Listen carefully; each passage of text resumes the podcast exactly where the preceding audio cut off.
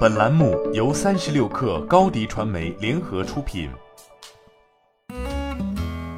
本文来自界面新闻。冷热酸甜，想吃就吃。靠这句广告行走数十年的牙膏品牌冷酸灵母公司准备登陆资本市场。六月六号，重庆登康口腔护理用品股份有限公司披露招股说明书，拟于深交所主板挂牌上市。登康口腔于二零零一年由重庆牙膏厂作为主发起人，联合重庆百货、机电集团、华一集团和新世纪百货共同设立。其招股书显示。登康口腔大股东和实控人为重庆市国资委旗下轻纺集团，直接持有登康口腔百分之七十九点七七的股份。二零一九年至二零二一年，登康口腔的营收分别为九点四四亿元、十点二九亿元和十一点四二亿元，净利润则分别为零点六三亿元、零点九五亿元和一点一九亿元。事实上，以牙膏为主业的公司利润率都不太高。横向对比威美兹此前披露的销售业绩，其2019年、2022年以及2021年前三季度的销售额分别为16.62亿元、16.16亿元、12.30亿元，经调整净利润分别为4819.3万元、1.52亿元和1.29亿元。此外，就登康口腔的主业看，其对成人牙膏的依赖性非常严重。从登康口腔的销售明细看，成人牙膏在二零二零年和二零二一年销售额为八点四二亿元、八点九九亿元，在总营收中占比在百分之八十二、百分之七十九。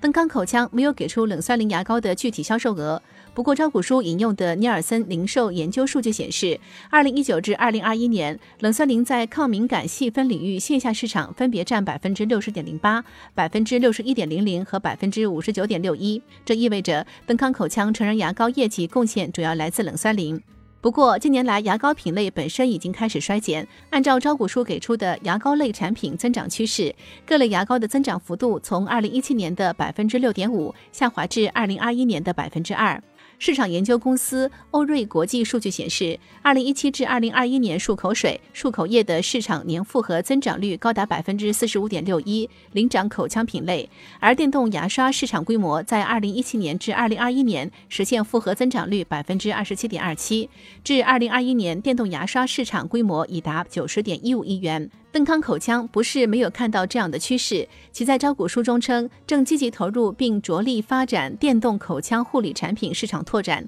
先后推出登康冷酸灵、贝乐乐电动牙刷及冲牙器等电动口腔产品。此外，还推出了牙齿脱敏剂、口腔抑菌膏、口腔抑菌护理液、牙线棒、正畸牙刷、正畸保持器清洁片等细分子品类产品。但这些产品一时还不足以扭转缓慢的增长趋势。业绩显示，电动牙刷、口腔医疗与美容护理产品，二零二一年销售额分别为六百六十六万元、八百九十一万元，占营收比例为百分之零点五八、百分之零点七八。眼下，登康口腔强调了其在营销、数字、渠道方面的优势，但如何摆脱大单品依赖，获取口腔护理新领域的市场份额，或许才是资本市场更为看重的能力。